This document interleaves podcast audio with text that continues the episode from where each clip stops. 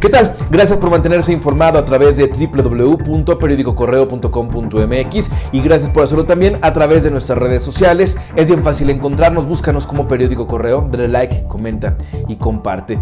Es también muy importante recalcar el quedarnos en casa, ya que el no hacerlo pudiera nuevamente desencadenar brotes de COVID-19 en distintos puntos del estado y esto retrasaría todavía más pues bueno, el retomar las actividades, aunque las autoridades federales ya han fijado una fecha cercana.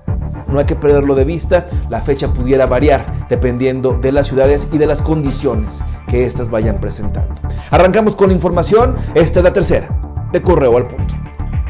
El operativo realizado ayer en la colonia Villas de Irapuato culminó con la detención de ocho hombres y dos mujeres, quienes tenían en su poder un arsenal de armas y varios vehículos producto de actividades delictivas. Los capturados operaban en las ciudades de Irapuato, Celaya y los estados de Nayarit, Veracruz, Guerrero, Hidalgo y Ciudad de México.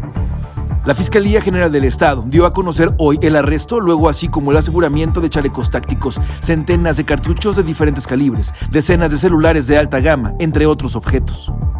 Hasta este miércoles 13 de mayo en México hay 40.186 pacientes diagnosticados con COVID-19. Hay 9.378 casos activos. Las defunciones suman 4.220. La tasa de incidencia se mantiene en 6.48 por cada 100.000 habitantes. De acuerdo con las autoridades federales, solo tres estados de la República han saturado más del 50% de su capacidad hospitalaria. Guanajuato se mantiene con el 91% de camas disponibles para posibles pacientes.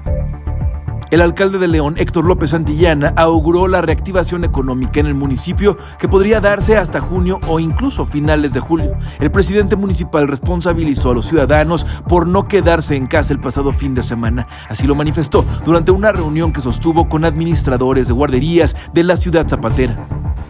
Por eso era tan crítico el 10 de mayo.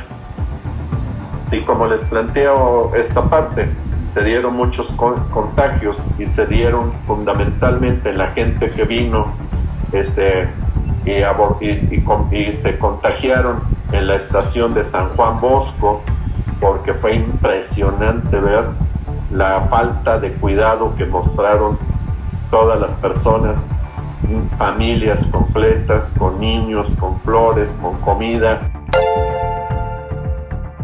Tras confirmarse que cinco policías de Celaya fueron diagnosticados con coronavirus, el director de Protección Civil, Ramón Ortiz Oropesa, señaló que es casi imposible averiguar dónde se contagiaron los uniformados. Señaló que los 13 uniformados que en días recientes manifestaron síntomas están resguardados en el Instituto de Formación Policial. Bueno, pues la buena noticia es que, en este momento ninguno pues cursa con un estado de gravedad. Se les está dando seguimiento eh, ya por parte de digo, como empleados, como empleados del municipio, pues contamos con Seguro Social, entonces es quien le estará dando ya seguimiento eh, a, la situación eh, de los compañeros.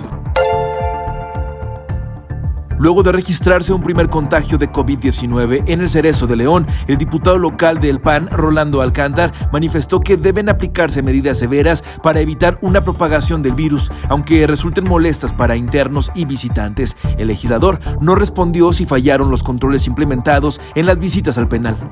En el Cerezo, como ustedes saben, este, en las visitas, las visitas que forzosamente es como tendría que llegar el virus, porque este, o, con los o con los o con los internos de nuevo, o procesados o sentenciados de nuevo ingreso. Se les toma temperatura, se, le, se, les pregunta, se les levanta un cuestionario, se hace una inspección este, por la subdirección médica, por la subdirección técnica, ahí en los propios ceresos, que cada una la tiene, para este, determinar si no presentan algún síntoma.